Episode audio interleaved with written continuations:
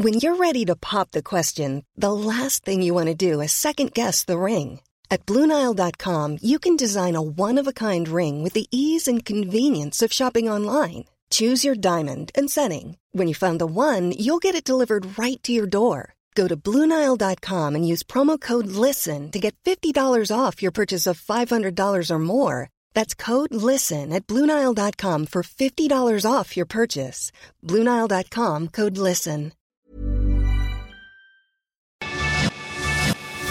Lo cuento, te lo cuento. Tu dosis diaria de noticias. Hola, bonito jueves. Te saluda Sebastián Erdmenger en sustitución de Laura Gudiño. Aquí está tu dosis diaria de noticias con Te lo cuento.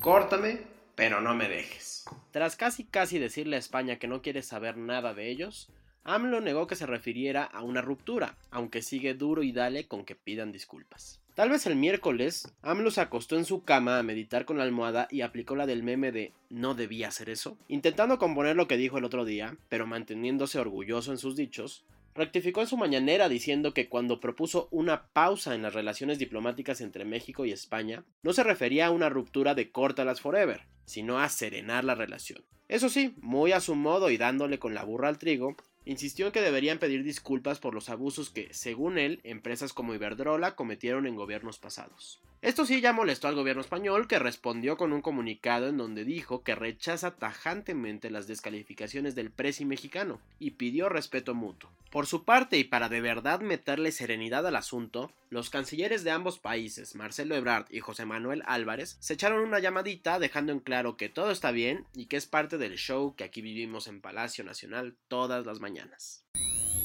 Dos no hacen ni uno. Con dos primeros ministros intentando hacerse del poder, Libia podría estar en la antesala de una nueva crisis política. Uno de los países que más mal la ha pasado en los últimos años ha sido Libia, que después de tumbar al régimen de Muammar al-Gaddafi, no ha podido llegar a la estabilidad y se ha sumergido en una guerra civil. Ahora el Parlamento, que tiene su sede en la ciudad de Tobruk, al este del país, nombró a puro dedazo como nuevo primer ministro a Fatih Basaga, antiguo ministro del Interior del llamado Gobierno de Transición. Esto no le gustó nada al actual primer ministro Abdelhamid Dabeiba, que desde la capital Trípoli advirtió que no dejará su cargo hasta que haya elecciones formales, las cuales planea hacer en junio, lo que sonó bastante convincente a la ONU, que seguirá apoyando al gobierno de Dabeiba. Y en medio de la controversia, las cosas se pusieron peores, ya que la noche del miércoles, un grupo de sujetos armados disparó contra el auto de Dabeiba, huyendo sin ser identificados. Así lo contaron los medios de allá, que también confirmaron que el mandatario salió ileso del ataque.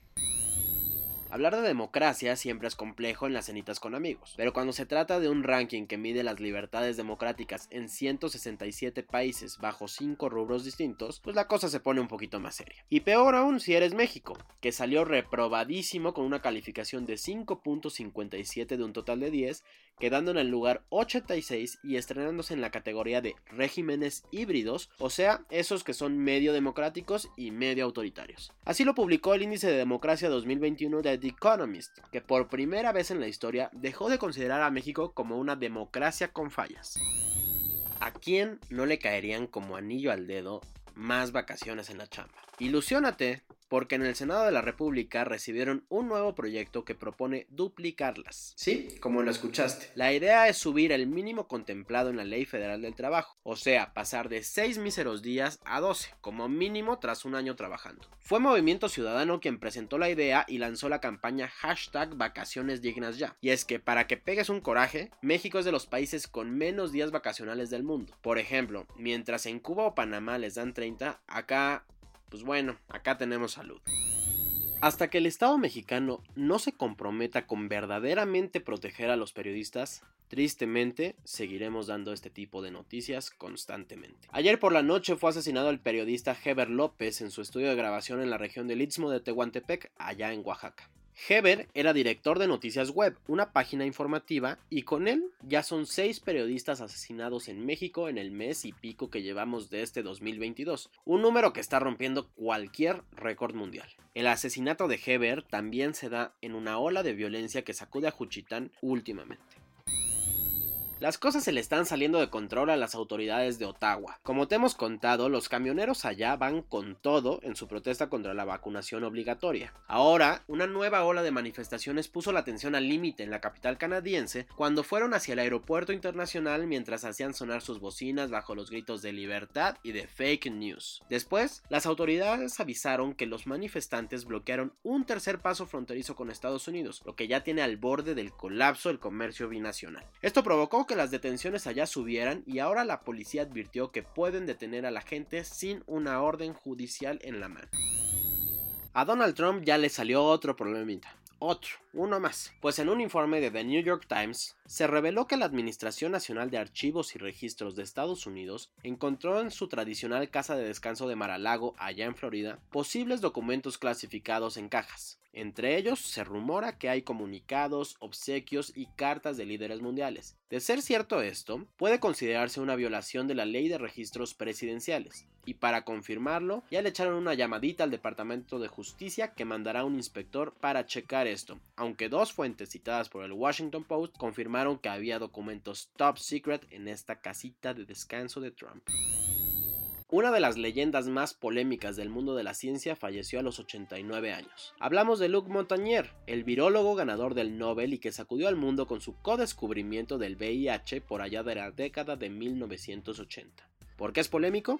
En sus últimos años, el científico empezó a hacer aseveraciones un tanto difíciles de defender, como que el agua podía recordar supuestas ondas electromagnéticas del ADN de los virus y bacterias, así como que la papaya fermentada era un método para combatir el Parkinson. Igual fue uno de los fervientes antivacunas COVID del mundo, o sea, el Miguel Bosé de la ciencia o la Pati Navidad de la ciencia, punto. Y hablando de ciencia, vámonos al Corona News. Porque ayer en México se registraron 34.261 nuevos contagios. Ya son 5.226.269 contagios oficiales desde que inició la pandemia. Y 311.554 personas lamentablemente han muerto en México según los datos oficiales. En un solo día se registraron 927 muertes por COVID-19 en México. Esta ya es la cifra más alta de la cuarta ola. Además de la Ciudad de México, otros 14 estados del país también usaron la ivermectina para combatir el COVID-19 a pesar de que no está recomendada para esta enfermedad. A partir del lunes 14 de febrero, Durango entrará en semáforo epidemiológico color amarillo por el aumento de casos. Según la Organización Mundial de la Salud, África ya está saliendo de la fase pandémica de COVID-19 y en la organización piensan que a largo plazo controlarán el virus. Para evitar que las cosas se pongan como en Canadá, la policía francesa prohibió las protestas contra las restricciones por la pandemia en el país con el fin de que no lleguen a París. Las alarmas se encendieron en el Reino Unido ahora que se supo que el príncipe Carlos dio positivo por COVID-19 apenas unos días después de haberse reunido con la reina Isabel II. El presidente de Costa Rica, Carlos Alvarado, también anunció que dio positivo a coronavirus. Con efecto inmediato, en Nevada quitaron el mandato que obliga a traer la mascarilla en espacios públicos y cerrados. En Estados Unidos avisaron a las farmacéuticas que estén pendientes a la aprobación de la vacuna para menores de 5 años, porque va a ser necesario distribuir 10 millones de dosis. Ya se supo por qué Macron y Putin se sentaron en una mesa gigante durante su reunión en Moscú esta semana. Resulta que el mandatario francés no quiso hacerse la prueba de COVID-19 rusa que le pedía el Kremlin. Pues hasta aquí tu dosis diaria de noticias. Yo soy Sebastián Erbenger y me dio muchísimo gusto acompañarte esta semana. El lunes ya está de regreso Laura Gudiño para llevarte tu shot de noticias de Te lo cuento. Que pases un extraordinario, extraordinario fin de semana.